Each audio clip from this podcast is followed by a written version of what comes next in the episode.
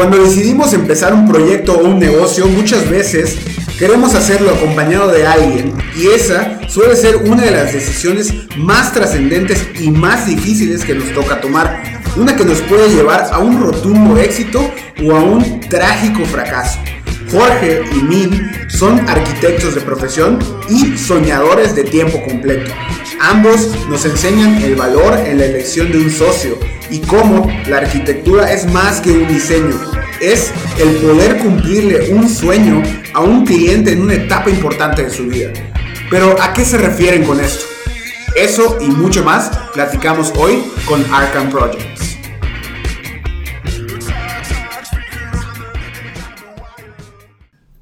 Hola neomaníacos, el día de hoy estamos con Jorge Duarte y Min Peninche, directores de Arkham Projects. Y Gerardo, ¿cómo estás? Muy bien, hola, ¿qué tal a todos? Este es nuestro segundo capítulo, bienvenidos a todos.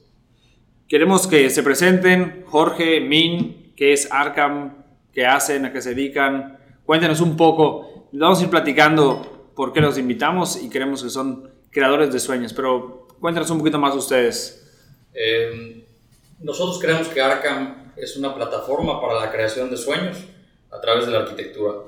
No creemos que solo somos arquitectos, sino que somos herramienta para cumplir los sueños de las personas, independientemente del, del tamaño del proyecto. Para nosotros el tamaño del sueño es el mismo siempre, ya sea una casa para una familia, un restaurante para un chef, un edificio para un desarrollador. El sueño es, es lo más importante para nosotros. Y todo lo que hacemos y la manera que trabajamos gira en torno a eso, a cumplir el sueño de las personas. Sí, yo me acuerdo que hace, hace un par de meses, bueno, ya casi un año, platicábamos y mencionabas que independientemente del proyecto, o sea, la persona que acude a un arquitecto es para cumplir un sueño. Correcto. Entonces, nosotros eh, creemos, no solo creemos, eh, sabemos que cuando acudes a un arquitecto o o a una persona dedicada a, servicios creativos, acudes en un punto de tu vida en el cual tienes plenitud, estás en un, presente bueno y quieres pasar un futuro mejor. A diferencia de otras, otras eh, disciplinas u otras profesiones sumamente importantes y sumamente necesitadas para las cuales acudes en un momento de estrés, como por ejemplo te cae Hacienda, o te rompiste un brazo, o tienes caries en una muela, ¿no? Sí al arquitecto vas en un punto de tu vida donde tienes esa posibilidad de decidir, esa posibilidad de cotizar con varios, esa posibilidad de entrevistarte con, con varias personas. Y la realidad es que, que, cuando afortunadamente somos elegidos para cumplir el sueño, pues nos sentimos sumamente honrados porque pues, es, es esa persona que, que, repito, está en un presente bueno para pasar un futuro mejor, no está en un, en un presente malo. Entonces, eh, pues sí, tenemos que, que, que, cumplirle el sueño y repito, todo nuestro trabajo viene en torno a eso. Min, eh, ¿cómo estás? Eh, cuéntanos qué es Arkham. Eh, digo, ya nos platicó, pero ¿de dónde sale Arkham? Ah, pues nosotros, nosotros nos pusimos Arkham originalmente. Cuando nos, cuando nos asociamos empezamos a ver pues, cómo nos íbamos a llamar, ¿no? Lo primero que decidimos fue que no nos íbamos a llamar Peniche Duarte, ¿no? ni, ni Duarte Peniche queríamos que, que, creíamos que era importante que lo que nos llamáramos, la gente que trabajara y luego colaborara con nosotros, se pudiese subir al, barco y hacerse parte de, de eso. Eh, empezamos a ver varios nombres, empezamos a ver, y, las, y, la primera opción que nos presentaron fue, fue Arkham. ¿Quién se las presentó? Nos las presentó H Creativos. Ok. O sea, H Creativos. Y ese día que nos presentó, yo, yo, yo no estaba originalmente en la junta, ¿no? Se la presentaron a Jorge y, y se la presentaron y no, no estaba dudoso, no sabía, nos presentaban varios, ¿no? Y cuando me dijo, oye, ¿qué opinas de los nombres? El primero que vi fue Arkham y me volví loco. ¿Por qué, qué te volvió loco de Arkham? Pues nosotros en Arkham, como Jorge está diciendo, el tema de los sueños, o sea, nosotros en Arkham creemos mucho en la, en la diferenciación, ¿no? O sea, en el, en el ser diferentes, ¿no? El, entonces, Arkham tiene todo un trasfondo bien interesante que, digo, si les gusta Batman, pues es el, es el asilo donde encierran a los locos. Ok, yo no tenía idea. Me gusta Batman, pero nunca había profundizado tanto. No, no, está, bien interesante porque, o sea, eh, es el asilo donde encierran a los locos, pero viene de, de, que al fin y al cabo pues es un asilo pésimo, ¿no? Porque al fin y al cabo siempre están escapando y siempre nos están volviendo a atrapar y se vuelven a escapar y nos vuelven a atrapar. Entonces es como que una alegoría a que o sea, Arkham es un lugar donde hay mucho loco adentro, o sea, hay mucha creatividad, o sea, trabajamos rodeados de creatividad, pero al fin y al cabo es un contenedor que la deja escapar y la deja escapar a través de arquitectura, a través de proyectos, a través de ideas, ¿no? Y antes de, y si nos vamos a Arkham de Batman, antes viene por Lovecraft, que para mí es el maestro de, de la literatura del terror, tiene Arkham City, que es donde está toda la, todo el conocimiento de, de pues, del mundo de este señor Lovecraft y está inspirado en un asilo de la vida real que, que, que no se llamaba Arkham, pero así, así le decían, ¿no? Entonces tiene todo un tema interesante que, que va girando alrededor de eso, ¿no? Pero todo gira alrededor de la locura, por eso me gustó mucho el nombre que ustedes tienen del, del podcast, que es maníacos, ¿no? Neomaníacos, que dije, pues, ah, pues, no se entiende. Estamos de la mano. Están en casa. Eh, bueno, yo los conozco, a, a Jorge tiene ratos de, de, la escuela, pero ustedes dónde se conocen, eh, ¿Por qué decidieron asociarse? ¿Cómo, cómo nació esa, esa primera chispa? La ¿Siempre han sido amigos? La realidad es que yo conocí a mí desde la prepa, más o menos, de lejitos. Nunca tuve una relación con él. Eh, en universidad él, él, estaba en el otro salón, o sea, yo estaba en el, creo en el B y él en el A. Y, y, tampoco nunca tuvimos una relación hasta noveno semestre, que fue cuando juntan la, los dos salones ya los que y, quedaban, los que, los que llegaron. Y empezamos el proyecto de tesis. Eh, yo en ese momento estaba asociado con, con un muy amigo eh, y nos dedicábamos a construir. Y chistosamente, eh, nuestra ex oficina era una casa que rentábamos enfrente de casa de los papás de Min. Uh -huh. Y Min, todos los días antes de ir a, a, a su oficina, cuando él estaba en, en su despacho propio, pasaba a, perdón, pasaba desayunar con nosotros y pues ahí empezó una relación real. La realidad es que en la universidad no pasaba más de explícame tu proyecto, ya está ahí, ¿no? ¿Cuándo empezó? ¿Cómo, cómo decidimos eh, pues, asociarnos? Pues no, no, sé si es cosa del destino, sinceramente no, no, no sé a quién echarle la culpa, ¿no? A quién darle las gracias. Eh, la realidad es que me invitan a participar en un proyecto vertical en Mérida en 2013 eh, y sinceramente yo me dedicaba a la construcción y en ese momento estaba en un punto de mi vida en el cual yo estaba dejando mi sociedad anterior y estaba en búsqueda de, de algo diferente. Eh, le platico a mí del concurso, lo invito a participar en, en, conjunto y casualmente a la semana lo invitan a él. Decidimos eh, efectivamente entrar eh, tuvimos la oportunidad de concursar con, con arquitectos eh, a quienes respetamos muchísimo y a quienes admiramos muchísimo y afortunadamente tuvimos la, la, oportunidad de ganar. ¿Se puede saber qué proyecto fue o era? O eh, es un proyecto que en su momento se llamaba Skytree. Eh, posteriormente, por, por, X o Y, no se llevó a cabo el proyecto por, porque Mérida no estaba listo para, para un proyecto de esa escala. Eh, y ahorita estamos realizando un proyecto que, se, que, creo que no puedo decir el nombre todavía, que, que es eh, eh, el resultado de un proyecto mucho más aterrizado de este Skytree. Okay. Y de ahí empezaron ya su vida como socios. No, ganamos el, el, el, concurso, empezamos ya a avanzar sobre ese mismo proyecto, previo a la cancelación del mismo, y por X o Y hicimos pues, algo de ruido y nos empezaron a caer proyectos de que la casa de un tío, el restaurante de un amigo, y así nos fuimos, ¿no?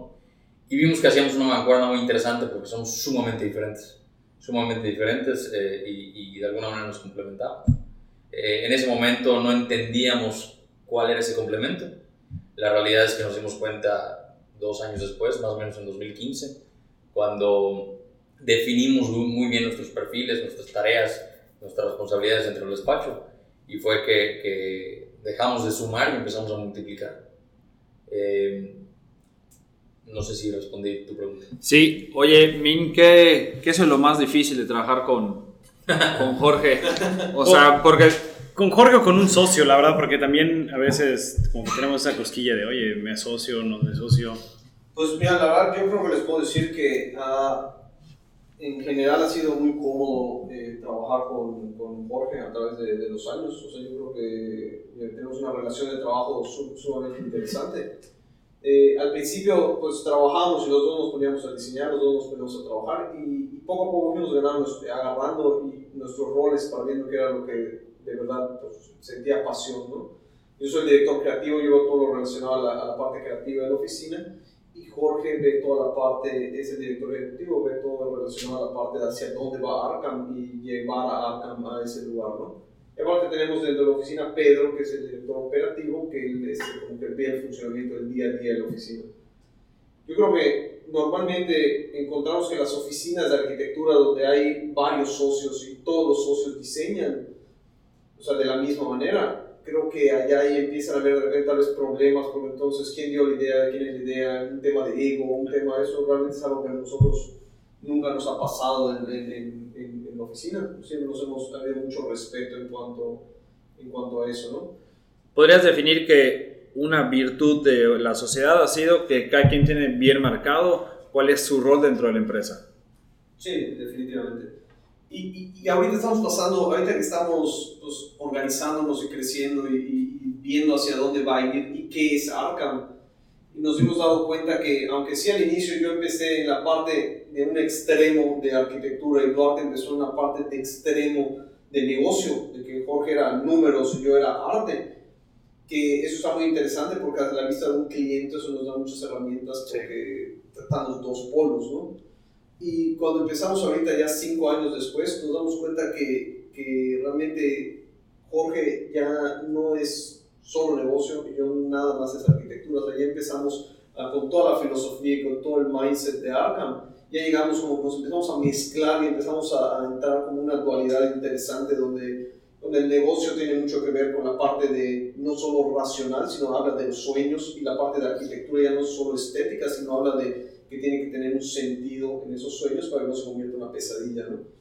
Entonces esa dualidad que llevamos nos ha funcionado muy bien y uno refuerza al otro, o sea, no entramos en una pelea, sino que nos vamos reforzando uno al otro dependiendo de qué es lo que vayamos hablando.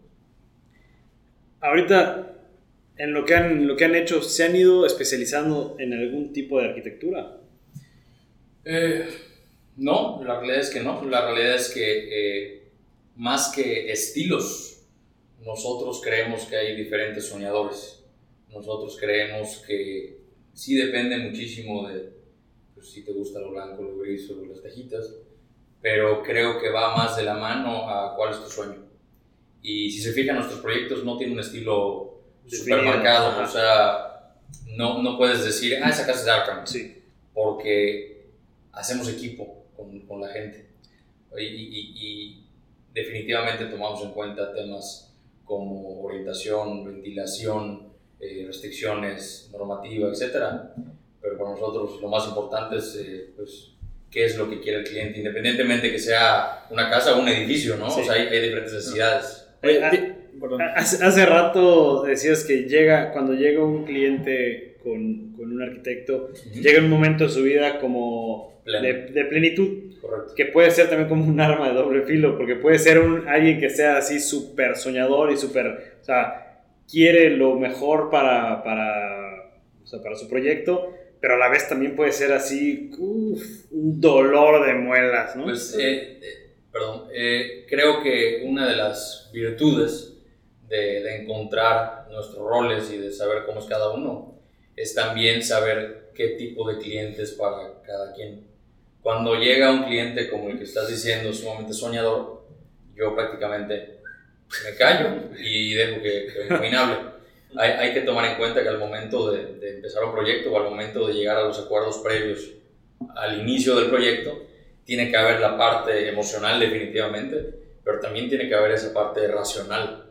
O sea, porque, porque hay, hay, un, hay un efecto que se llama buyer's remorse, que prácticamente es el arrepentimiento del comprador cuando toda su decisión lo basa en lo sentimental, en lo emocional. Entonces, de alguna manera yo juego el papel del abogado del diablo y hago preguntas racionales. O sea, ¿cuánto quieres invertir? ¿Cuánto tiempo tienes? Eh, y, y, pues otra serie de preguntas que, que utilizamos para, para que haya congruencia entre lo que se quiere y lo que se puede. Entonces, de esa manera, como dice Min, eh, podemos evitar una pesadilla y, y efectivamente cumplir el sueño. Oye, oye, este, Min, tú que eres el creativo, ¿Cómo logran, cuéntanos, cuál es el proceso creativo literal que tienes para, o que tienen para concretar el sueño de una persona con la arquitectura? Hablan mucho de construir sueños, de hecho, eh, contigo, Jorge, hemos platicado, han dado pláticas ustedes dos acerca de crear sueños y cómo materializarlos.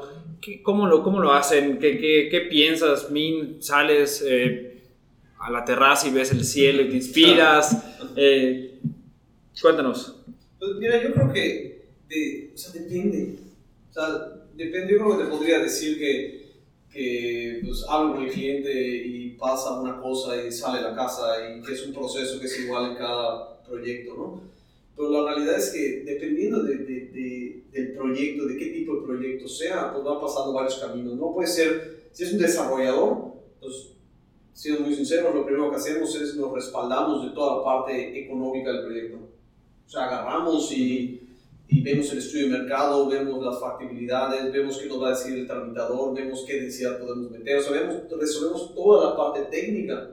Y una vez que resolvemos la parte técnica, pues, pues Jorge nos apoya mucho con todo el tema de los números, pueden dar tantos departamentos, tantos metros cuadrados, toda la parte muy técnica y numérica del proyecto. Y una vez que tenemos todo eso y que ya tenemos un panorama de qué es lo que necesita, allá siendo muy sinceros, ya que tenemos toda esa información y ya que la registré, la borro en mi mente.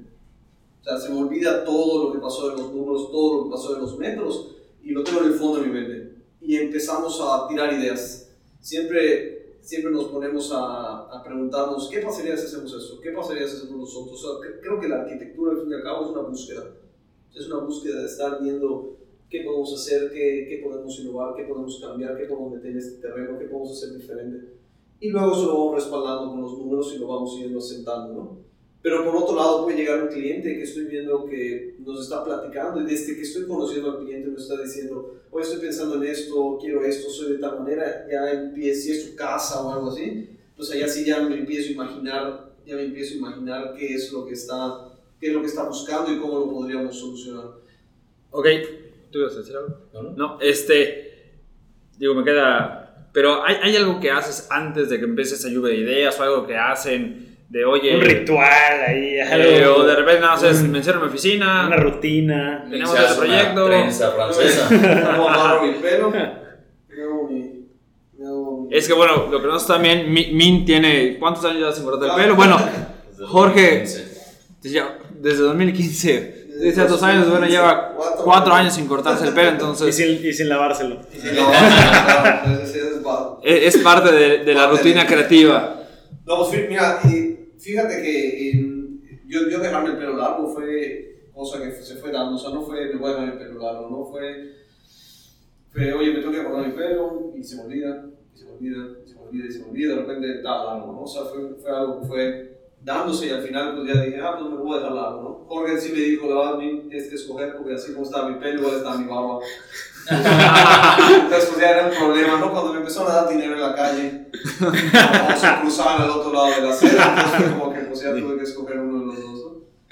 No, pues así un proceso, un ritual, pues a menos de que Jorge diga, minas, es esto cada vez que te puedes enseñar, creo que, creo que no, ¿no?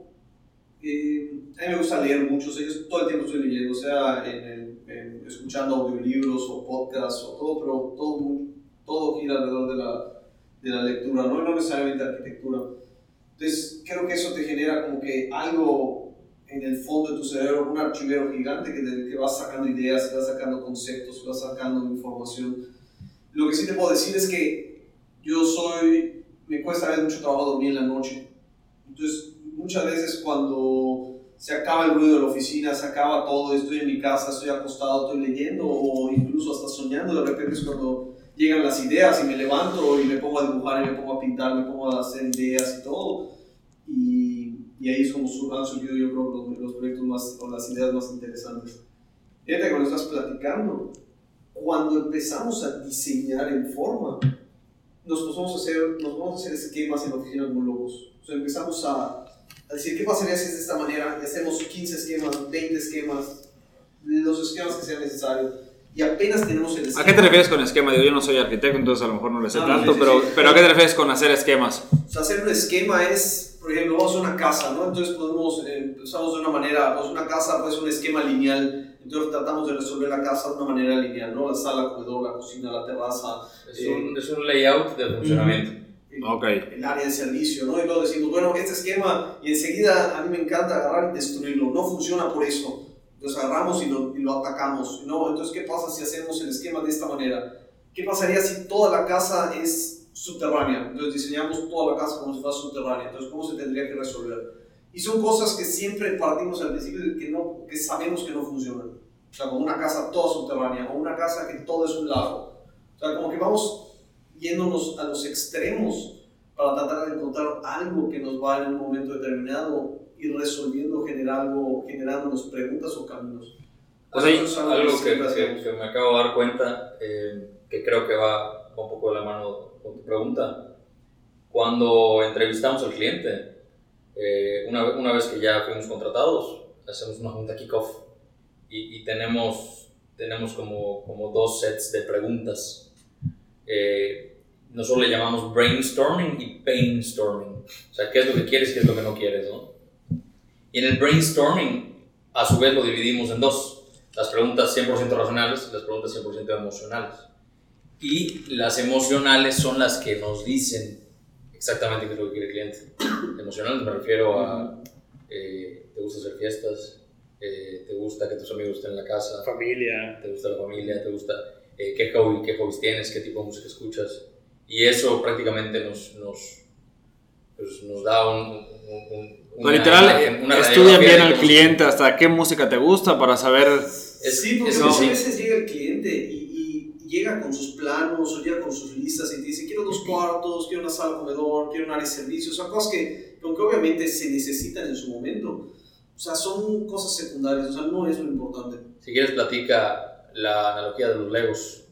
Ah, claro, sí, está, está muy, muy interesante, ¿no? Pero, o sea, la, la, la arquitectura, yo creo que tenemos una concepción, cuando tú dices, "Oh, yo no soy arquitecto, o sea, ¿qué estamos haciendo? ¿O qué es un esquema? ¿O qué es esto? ¿no? O sea, yo creo que cuando un cliente llega, lo que él considera que es arquitectura es planos. Ah, este, Ujú. necesitamos planos, necesito tres cuartos, dos de esta manera, Sí. tres de esta manera, closet, vestidor, mi estacionamiento para tres coches. Y eso está muy bien, pero eso es como un mal necesario. Eso tiene que estar y lo vamos a entender, pero a nosotros nos interesa más conocer cómo es la persona, cómo vive, quién es él, cómo es su familia, quién lo va a usar, cómo lo va a usar, qué es lo que piensa, a qué le tiene miedo, o sea, qué es lo que quiere llegar a hacer en la vida. O sea, es, yo creo que la arquitectura, mientras más íntima llega a ser esa relación entre el arquitecto y el cliente, más lleno y rico puede ser el proyecto. Y eso no se limita a una casa. Eh, No, y no puede, no puede llegar a sobrepasar el límite de cliente y amigo. Bueno, nosotros terminamos, yo creo que con la mayoría de nuestros clientes teniendo una relación muy, muy llena y creo que hasta a veces de, de, de amistades que- Ok. que, que continúan, ¿no? O sea, hay arquitectos que históricamente, literal, se iban a vivir a casa de sus clientes una semana Frank Lloyd Wright. para entender cómo vivían. Entonces digo, eso tal vez Sí. ya sería un extremo hoy en día, ¿no? Pero, Sí. pero, pero sí. Hay un arquitecto que, que se llamaba Frank Lloyd Wright y hay historias de él que literal cuando se pasaba la familia a vivir a la casa, él literal se pasaba a vivir Sí. con ellos y se quedaba ahí tres, cuatro semanas y nada más los observaba, o sea, veía cómo, cómo funcionaba la casa, al final del día eh, la casa... Cómo, funciona- cómo funcionaba la familia, ¿no? Correcto, En, en el espacio que que se creó. Al final del día, la, la, la, la- ¿quién decía que la casa es como una máquina? ¿Le Corbusier o, o el, o el mismo Frank Lloyd Wright? de Corbusier. Bueno, eh, li- literal veía cómo funcionaba la casa. Y desper- de- la familia se iba a dormir y este gallo se despertaba a las 4 de la mañana, cambiaba dos, tres cosas y de repente amanecían y... ¡Ay, qué! Y está, está- muy interesante. Es, es- este personaje es eh, de, de lo mejor que ha... Salido pero Estados es Unidos. alguien del que se han inspirado, digo ustedes, para también empezar a, a diseñar, a No, hacer. no necesariamente. ¿Dónde, ¿Dónde consideran ustedes que encuentran la inspiración? O sea, que ¿hay, hay, hay algún lugar? O sea, ¿han encontrado algo así que digan, aquí me inspiro? O sea, digo, definitivamente existe la inspiración, pero nosotros creemos más en la transpiración. O sea, creemos que hay que trachearse y Sudor. hay que meterte y hay que invertirle horas. Si no, no va a llegar así... ¡tarán! Correcto. No, yo, yo creo que ahí es un tema igual súper delicado, ¿no? Definitivamente Entonces hay un tema de que, ah, se te ocurre algo, ¿no? Pero creo que igual está sobrevalorado todo ese tema a veces. O sea, de, si te fijas de repente te dicen, ah, esta persona es muy original. O sea, qué original es o qué creativo es. No sé, yo puedo ahorita arrancar esta hoja y la arrugo y lo tiro y digo, ah, mira, qué original está eso, ¿no? Pero sí para nada. Es una hoja arrugada, no tan diferente y es única, pero no sirve para nada. No porque sea diferente o sea único, es que es una maravilla, ¿no? Entonces, o sea, yo, yo de lo que mencionaba hace rato de que, de que leer es muy importante, o sea, yo creo que de ahí es donde está la inspiración. ¿Cuál, cuál es tu libro favorito? Hay muchísimos. O, o, si pudieras recomendar un libro, ¿cuál sería? Por ejemplo, alguien que quiere empezar algo nuevo, algo que quiere arrancar. Pues mira, si, para libros de, de, de, de, éxito, de negocios y todo, yo creo que Jorge te puede recomendar varios. ¿no? Yo te voy a recomendar cosas más de literatura y de cosas así, ¿no? ¿Como cuál? por ejemplo, a mí me encanta... TV Notas. TV Notas, TV Novelas, ¿no? ¿Qué el de Apeso. No, yo, yo, yo, te diría, o sea, a mí me encanta, por ejemplo, de Cien años de soledad. O sea, todo lo que es el realismo mágico a mí me fascina, ¿no? Como, como el, eh, hasta la definición del realismo mágico, que es agarrar la realidad y tratarla como magia, ¿no? Tú vas leyendo esas novelas de Gabriel García Márquez y ves cómo están en, tan, pagan dinero para ir a un, para ir a un circo, un mercado, y les abren el baúl y les muestran la piedra que quema, ¿no? Que tú entiendes que es hielo. Y lo tratan como la cosa más maravillosa del mundo porque es una piedra que te quema. Y le dedica páginas y páginas para hablarte de eso. Y luego tienen que ir caminando en la selva, y están caminando en la selva y se encuentran un galeón español que está en medio de la selva a 300 kilómetros de la costa clavado en el aire entre unos árboles y le dedica cuatro líneas.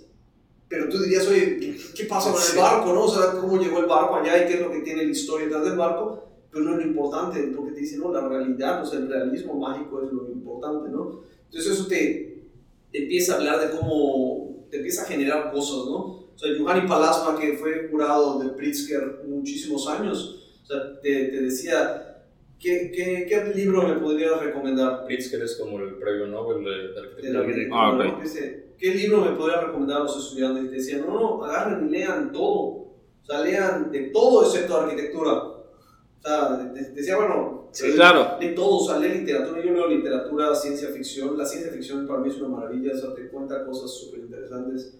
Eh, entonces, dice, lee de todo lo que puedas, poesía, todo. Y una vez que lo leas, olvídate de porque no te va a servir ahorita, te va a servir cuando se te olvide y te va a servir en 20 años. Lo que decías hace rato, de mételo en un baúl, no sabes cuándo lo vas a utilizar, pero va a servir. Sí, ya una vez que lo proceses y una vez que va a salir con una cosa y de repente y va a surgir algo. O sea, yo creo que ese es el, cuando de verdad la lectura o la cultura te sirve. los dos son, perdón, los dos son super lectores. Porque digo, con Jorge tenemos, estamos en un grupo y nos recomienda libros cada tres días. Este, no sé si son cada tres días cambias o algo así, pero yo, yo antes casi no leía, ahorita me, me, he involucrado mucho más en la lectura, empiezo a descubrir la magia que hay atrás, pero ustedes entonces de tema de lectura nos recomiendan todo. Digo, tampoco no, tampoco no escupo libros, o sea, sí, sí leo, creo que leo pues, más que el promedio, por así decirlo, pero... Bueno, es que el promedio mexicano es... Tristísimo. Triste. pero, pero tampoco escupo libros. O sea, para mí la lectura eh, fue como un, un método de escape. Eh, yo, yo les platiqué un poco de mi vida, de cómo no sabía ni qué onda en 2013 hasta que nace este concurso y, y tuvimos la oportunidad de trabajar juntos. Y yo, yo en ese momento fue que me clavé en la, la lectura. Me escudaba con una serie de cosas que, estaban pasando en mi vida eh, y, y, de alguna manera me quería dejar de escudar. Entonces dije, si yo no hago nada por mí, nadie va a hacer nada por mí. Chingo, mi madre me clavé en leer libros y en instruirme. Y sí, la universidad te enseña muchísimas cosas. Sin embargo, la lectura para mí es la, la verdadera nutrición. ¿Qué, ¿Qué libro consideras que fue el que con este me, me enamoré de la lectura? Enamorado de la lectura eh, eh, como tal, no, no, lo sé. ¿Qué libro para mí tuvo un cambio importante en mi vida? The Slight Edge. The Slight Edge de Jeff Olson. The Slight Edge te habla, te habla prácticamente de cómo hacer eh, pequeños cambios en tu vida, cambios que no te, no te cuestan absolutamente nada y cómo te van a llevar al éxito eventualmente. No o sea, cambios tan estúpidos como en vez de tomar hoy cuatro vasos de coca, voy a tomar cuatro vasos de agua. O en vez de despertarme a las 8 de la mañana, me voy a despertar a las 7. Eh, y cómo automáticamente tienes 365 horas más al año. Eh, o sea, como pequeños cambios pueden marcar pues, la, diferencia, ¿no? Esos fueron los primeros libros que, que leí. Luego me clavé muchísimo en biografías. Me encanta ver cómo gente que admiro y gente exitosa, cómo se aporreaba, porque de alguna manera te identificas. Eh, libros que recomiendo biografías, me, me, encantó Shoe Dog. Shoe Dog es la historia de Nike, de Phil Knight. Es un libro excelente y buenísimo y te, te sientes identificado y ves cómo Phil a sus cuarenta y tantos años estaba súper endeudado y no sabía ni qué onda con su vida y ahorita pues ve quién es. o, o eh, ¿cómo se llama el otro? Onward, Onward de, de Howard Schultz, que, que es el, el, CEO, bueno, ahorita chairman de, de Starbucks, te cuenta cómo él eh, rescató su negocio. Eh, está muy interesante porque Starbucks todo gira en torno a, a ser el tercer lugar de las personas. Mm. Howard... The third place. Correcto. Predica que tú pasas la mayor parte de tu vida o en tu oficina o en tu casa entonces Starbucks quería hacer pues, ese tercer lugar, ese, ese lugar donde te sintieras a gusto, donde llegaras y te pregunten tu nombre y se saben tu nombre. Eh, eh, y, y, está súper interesante, súper interesante en el sentido de que, de que toda su empresa gira en torno a un propósito y no, y no en torno a la lana o a, o a, ser el cafetero más cañón del mundo, o, ni mucho menos, ¿no? Y otro gallo que recomiendo siempre, que soy súper fan, Simon Sinek. Simon Sinek eh, tuve la oportunidad de ver un video que él tiene de, TED eh, del 2009, tuve la oportunidad de verlo más o menos en 2013, eh, donde prácticamente te explica el porqué de las cosas. Y para nosotros fue sumamente importante para, para entender por qué hacíamos arquitectura. Y, y, fue sumamente importante para llegar a nuestro propósito. No los platicé hace rato, pero, pero eh, además de que creemos de que, que cada proyecto es un sueño y que todos los clientes son soñadores y somos herramienta para cumplir dichos sueños. Nuestro propósito es un mundo donde todos los arquitectos se sumen a esta idea y, y todos nos demos cuenta de que no solo somos arquitectos, sino que tenemos en nuestras manos años de trabajo de, de la gente, años de, de, aspiraciones de la gente y, y, debemos de tratar a los clientes y a sus proyectos de, de esa manera. Eh, fuera, de, fuera de eso, miles de libros de estrategia, sí, etcétera. Sí. Lo más importante es leer. Leer, no, no, no, te juro, o sea, sí. lo que está cañón es que crees que lo sabes todo y de repente lees un libro y dices, de, de Oye, ya, ¿a, qué hora, ¿a qué hora lees? Depende, yo, yo me di cuenta eh, que mi cerebro, y yo creo que el, del común denominador también, es como una esponja en la mañana. Entonces, literal, tú escuchas una canción de reggaetón en la mañana, aunque odies el reggaetón. Todo el día estás cantando. Todo el maldito día estás. todo el día.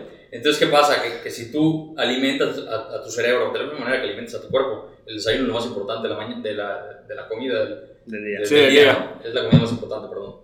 Si tú alimentas a tu cerebro con 5 minutos de algo nutritivo, eh, pues todo el día vas a estar pensando en eso. Y si les da muchísima flojera leer, hay en mil cantidad de canales en Instagram, en YouTube, como por ejemplo eh, está eh, Evan Carmichael, eh, es un gallo que reúne miles de videos de gente exitosa y te los resume y te los tira a la cara. Y eso es buenísimo. Son videitos de 8 minutos. Sí. Está también Tom Biliu, que son entrevistas como estas de una hora con gente súper exitosa. Como, es. como estas. Como, como no, está súper interesante lo que hace Tom Biliu. Está Jay Shetty. Jay Shetty es más motivacional, que tiene mensajes padrísimos. Y eh, el que siempre veo en la mañana, el Goldcast. Gold como, como Gold como meta y cast, como casting. Goldcast sube videitos súper concisos, con mensajes súper claros y, y, es una maravilla. Hay, hay, que poner todos los links al final en, claro. el, en el texto. Yo, yo, creo que ahorita hoy en día ya la, la, pregunta de cuántos libros lees al año, yo creo que ya debería de, de, de cambiar, ¿no? O sea, porque leer un libro ahorita ya es, es, tal vez es complicado y es diferente, ¿no? El mundo tan rápido que vivimos, ¿no? O sea, yo leo libros, tengo, así como te inscribes a Spotify, tengo escrito Audible, que me da audiolibros cada, o sea, cada mes. Eh, consumo podcast como loco.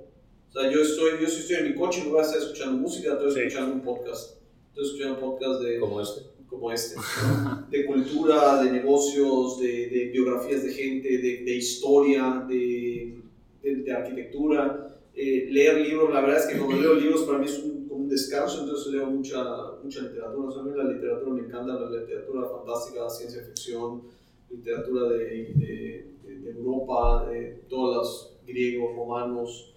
Pero yo creo que estoy todo el día de alguna manera o algo consumiendo Información sana. consumir cultura e información sana, no sea Sí. a través de un libro, un podcast, internet, audiolibros, lo que Sí, como sea. decíamos, aliment, o sea, el alimento del cerebro es también lo que, lo que te crea, lo que te hace, lo que te forma, hacia dónde vas, ¿no? Creo que Yo es hace, hace un año y medio me di cuenta, yo manejo mucho, estoy mucho tiempo en carretera, y hace año y medio me di cuenta de todo el tiempo que desperdiciaba en carretera, escuchando, digo, a lo mejor no desperdicio, pero escuchando música y vi- analizando cuánto puede durar un audiolibro, eh, que, que puede durar tres horas y te echas un libro completo. O sea, ir un Mérida a Cancún, te aventaste un libro. Volviste y otro libro. O sea, en un viaje de un fin de semana a Cancún, te puedes aventar dos libros. Eso que ni siquiera leyendo te aventarías ese, esa chamba. Entonces creo que el audiolibro, con lo que comenta Mina ahorita, a lo mejor vivimos en un mundo tan rápido que leer se vuelve un poco complicado, pero hay muchas alternativas para consumir cosas sanas, como un podcast o como un audiolibro. Creo que eso es So, buenísimo. regresando a The Slide Edge, coño, cambia Sí. Netflix por un audiolibro y estuvo. Sí, y no tienes que leer todos los días, o sea, me refiero, hay gente que se le, haga- se le, le cuesta trabajo, puedes empezar Yo no leo todos los días. tres veces a la semana, entre otras cosas. Oye, este, bueno, los que, ¿por qué trajimos a, a Min, a, a- a Jorge? Ellos en, en Mérida, como les platicamos con Arkham, están teniendo este despacho de arquitectos que también ya ganaron premios, ¿no? Eh, han logrado, digo, no, no los ven, pero son jóvenes también. Eh, Jorge, ¿cuántos años tienes? Yo, 21. Ah, 33. 21 años se quedó cabrón. Cabrón. No, ¿Y tú, Min? 33. Yo tengo 33. Ah. Los dos tenemos 33.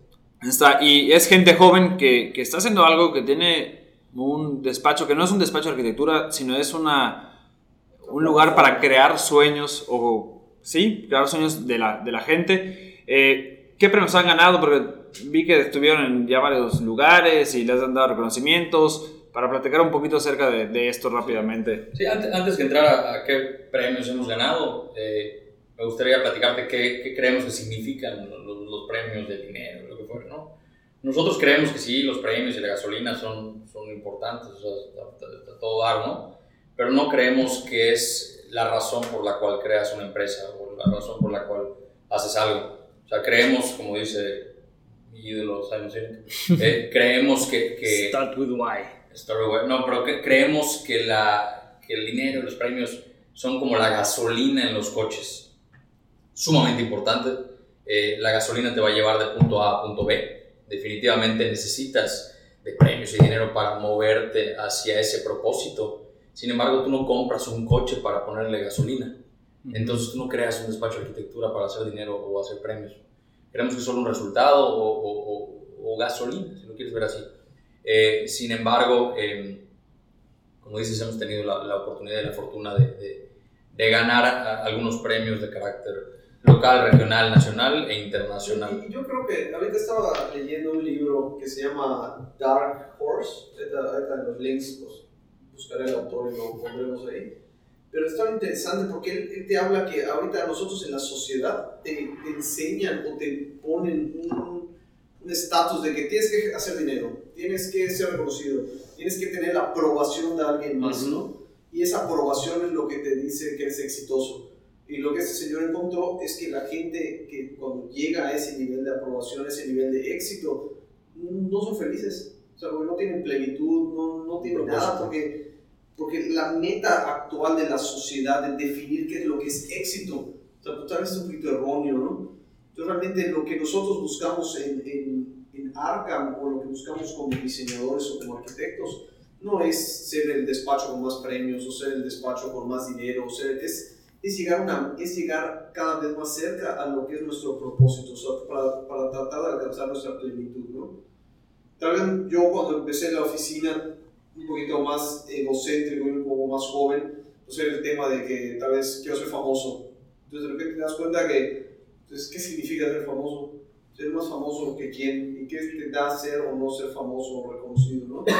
Y Jorge tal vez tenía un tema más de quiero ser millonario, o sea, quiero hacer dinero es lo mismo, más dinero que quien, o sea, por si tú metes ese dinero, tal vez vas a ser una persona muy infeliz.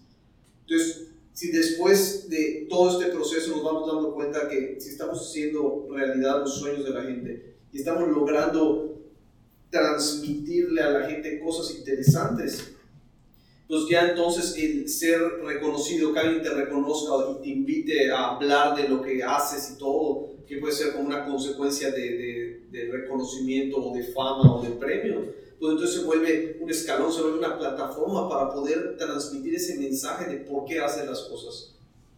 Y, yo creo que eso es algo que, que, a nosotros nos ha ayudado, ¿no? Y de la misma manera el dinero, o sea, el dinero pues cae como un efecto secundario de hacer lo que nos apasiona.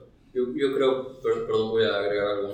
Yo creo que de, lo que platica mí, eh, digo sin ánimo de echar culpas, pero creo que el sistema educativo tiene mucho que ver porque pues, estás estudiando independientemente de qué año estés o en prepa o universidad y tu calificación define qué tan bueno eres.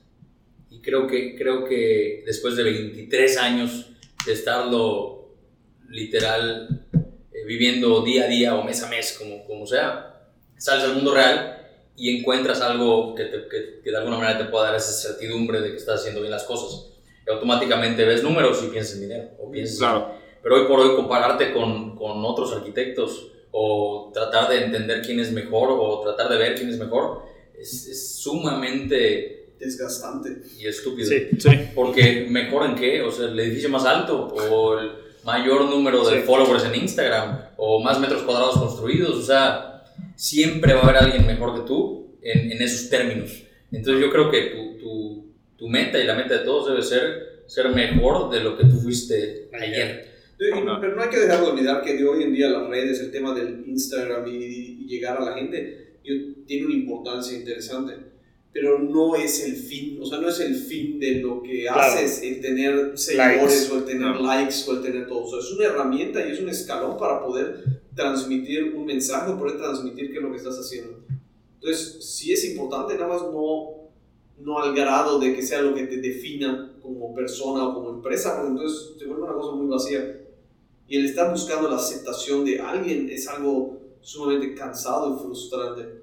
Sobre todo cuando, cuando empiezas a darte cuenta que, que, que no, o, sea, o que no te la dan o que, o que está condicionada. O, ¿Y qué pasa si, imagínate, por ejemplo, qué pasa si eres como Obama, ¿no? Que Obama pues, es presidente de los Estados Unidos y ¿quién le va a decir Obama? O sea, la satisfacción o la aprobación de quién podría estar buscando Obama también nadie que le diga, oye, eres bueno, y él diga, ah, digo, tal vez de su esposa, ¿no? Pero, pero entonces no, porque él, él, ya no le interesa, o sea, él no está buscando, no lo hace por aceptación o por aprobación, lo hace por quién es, o sea, lo hace porque es su propósito y tiene un propósito muy definido y no le interesa la aprobación de los demás, o sea, no es el fin de lo que hace. Sí, ya para, para, perdóname, perdóname, ya hablamos un chingo, eh, ya para cerrar con este temita, hay una frase que, que me gusta mucho y siempre la repito, eh, es un psicólogo, sociólogo que se llama Charles Cooley.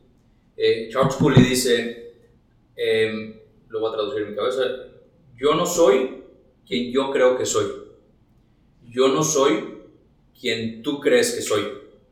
Yo soy quien yo creo que tú crees que soy.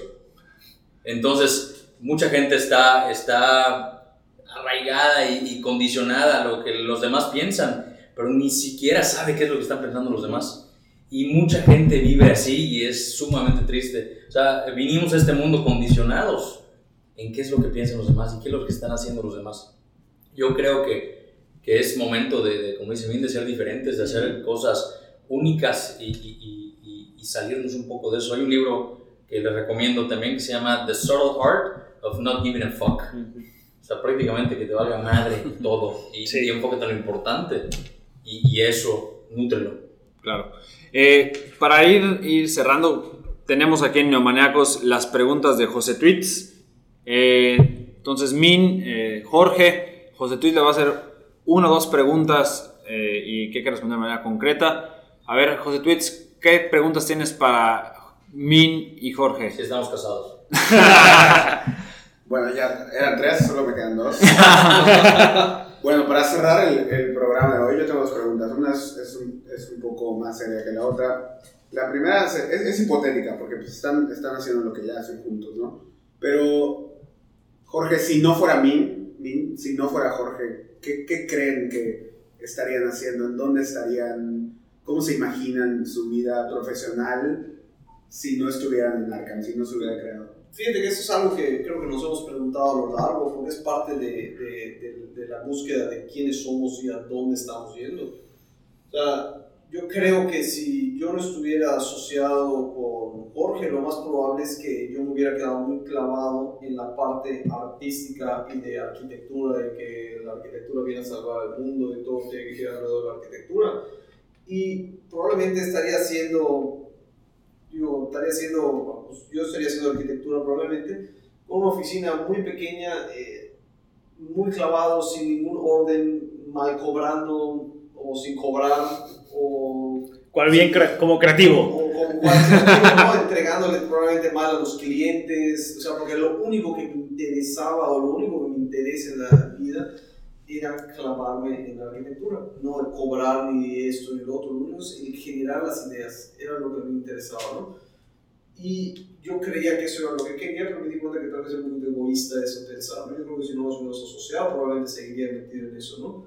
Y respondiendo por Jorge, que seguramente lo dirá su versión, o sea, yo creo que yo, yo, creo que Jorge probablemente no se dedicaría a la arquitectura. Yo creo que Jorge no se dedicaría a la arquitectura. Creo que estaba pasando por una época donde estaba como que decepcionado de qué es lo que era la arquitectura o la construcción en forma. Porque creo que no se hallaba. O sea, no sé si hoy en día ya se hubiera hallado o hubiera estado haciendo otra cosa, pero yo creo que estábamos en un punto que como que no, no teníamos muy claro qué era lo que vendría, ¿no? O sea, yo creo que al momento de asociarte con alguien, o sea, una sociedad es como un matrimonio, o sea, tal cual, o sea, el mismo documento tiene la misma validez. es, un matrimonio es una sociedad y una sociedad es un matrimonio. Y creo que muchas personas eh, se asocian por inseguridad. Y, y, y, creo que nuestra sociedad no fue por un tema de seguridad, yo creo que fue por un tema de, de, de que sentimos que, que, que de alguna manera nos complementábamos y no entendíamos por qué no entendíamos qué estaba pasando en 2013. O sea, sinceramente, yo no sé, yo no sé si lo que dice Min es correcto, yo no sé qué hubiera pasado conmigo, sinceramente nunca me lo había cuestionado, ¿no?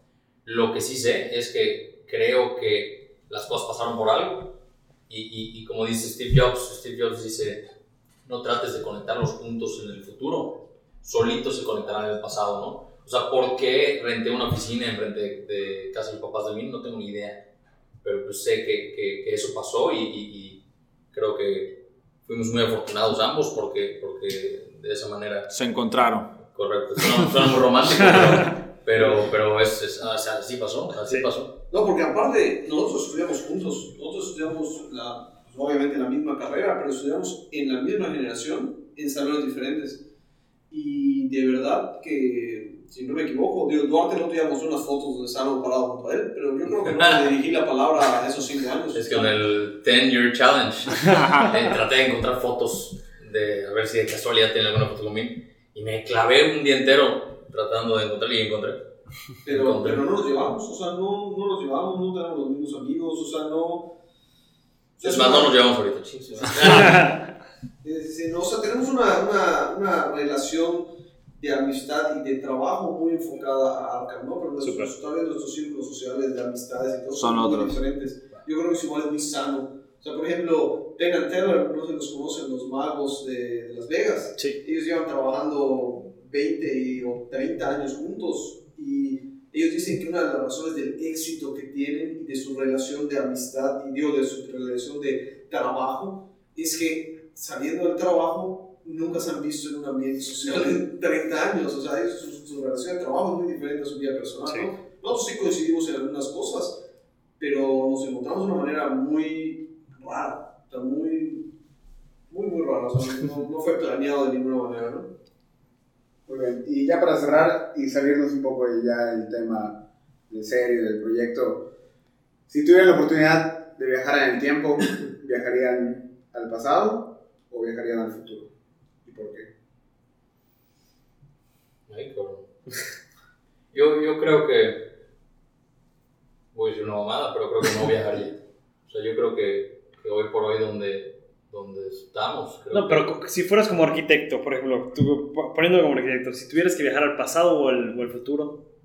O sea, no de mi vida. O sea, cualquier momento de la historia. Sí, tú A cualquier el momento de la momento, historia, claro. Ah, no, ok, no, no, ok. no hacia ver cómo es Jorge en 10 años o cómo Ah, yo Jorge- que si cambiaría Ah, algo de mi vida. No, no, no, no. no. Ok, o sea, si pudieras conocer el futuro o, con- o conocer el pasado, ¿qué te llama la atención? Órale. ¿Por qué? Órale, Yo creo que el futuro. Yo creo que el futuro me encantaría ver cómo están nuestros proyectos en 40, 60 años y, y ver si estamos haciendo bien las cosas. Y ver si no se que- cayó. No, no, no, A ver si no no, no, no tanto eso, o sea, no tanto eso, sino ver si, si lo que estamos predicando es, es verdad y ver si, si, si estamos cumpliendo los sueños de las personas, ¿no? Porque quieras o no, el arquitecto puede definir el futuro de una familia, o sea, Sí, de una ciudad. o sea, de una ciudad, de todo. ¿Y tú? Entonces Bueno, sí, al futuro. Al futuro. ¿Y tú, Min? Vamos, aunque no creas, eso es algo que estoy medio raro. Algo que me he preguntado en, en muchas ocasiones. no, pues, o sea, si, si, es, si viajaría al futuro, si viajaría al pasado, la verdad es algo que de repente yo agarro y hago ejercicios mentales así súper heavy en mi mente de, de lo mismo, ¿no? De qué pasaría. Entonces yo sí me imagino, yo sí me digo, LCD y todo. Sí, no, yo digo, no, yo me imagino, mira qué interesante eso, o sea, hasta como ejercicio, o sea, ¿qué tanto podrías tú mejorar la sociedad o mejorar a la civilización humana si con el conocimiento que tienes hoy en día, en el 2019, de repente pudieras viajar en el tiempo y estar en Egipto? Y llegas y obviamente van a pensar que eres un dios con el pelo largo, así, ¿no? No, Jesús. Jesús, ¿no? Me crucifican otra vez, ¿no? Pero, no, no, pero imagínate que puedes llegar con todo el conocimiento que tienes, todo el conocimiento que tienes. Vas a saber qué va a pasar, tienes conocimientos básicos de, de lo que sea. A veces me imagino que yo con mi celular y tengo 8 horas de batería para bajar todo lo que necesito.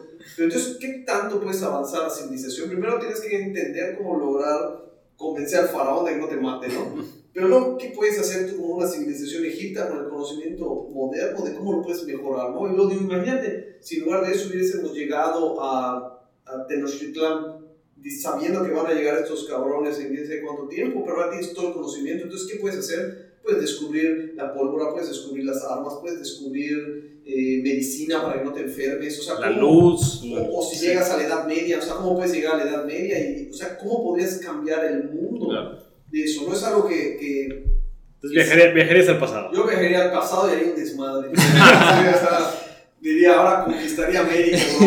O, llegaría, o llegaría a Cristóbal Colón y lo, y lo recibes como debe de ser. Lo desvías un poquito. Lo desvías un poquito. No, se hace muy interesante. Igual, igual algo, siempre otro tipo de ejercicios que creo que están muy interesantes de, de cuestionarse es, es, ahorita creo que es muy cómodo agarrar tu celular y solucionar cualquier problema, ¿no? Pero si tú de repente te paras y le preguntas a alguien, oye, si no tienes tu celular, si no tienes esto, dime por qué la Tierra es redonda, o dime dónde está el norte, o dime en qué parte del, si te despertaras ahorita, ¿cómo identificarías en qué parte del mundo estás? Entonces, todo, yo creo que ese tipo de cosas, siempre hago ejercicios medio raros, pero siempre Nos queda claro que eres el creativo. evolucionar cómo, cómo pensamos, dónde estamos o cómo interpretas el mundo en el que estás, ¿no? Entonces, Vale. yo viajaría al pasado, ¿eh? José Tweets, eh, yo también bajaré el pasado, nada más por si te interesaba. No era para ellos. Ah, perdón. Por favor, salte. Bien, pues muchísimas gracias. Hemos llegado al final de este capítulo. Ha sido un placer, eh, Jorge, Min. Creo que nos llevamos muchísimas cosas muy interesantes. Hasta la próxima, Neomaniacos.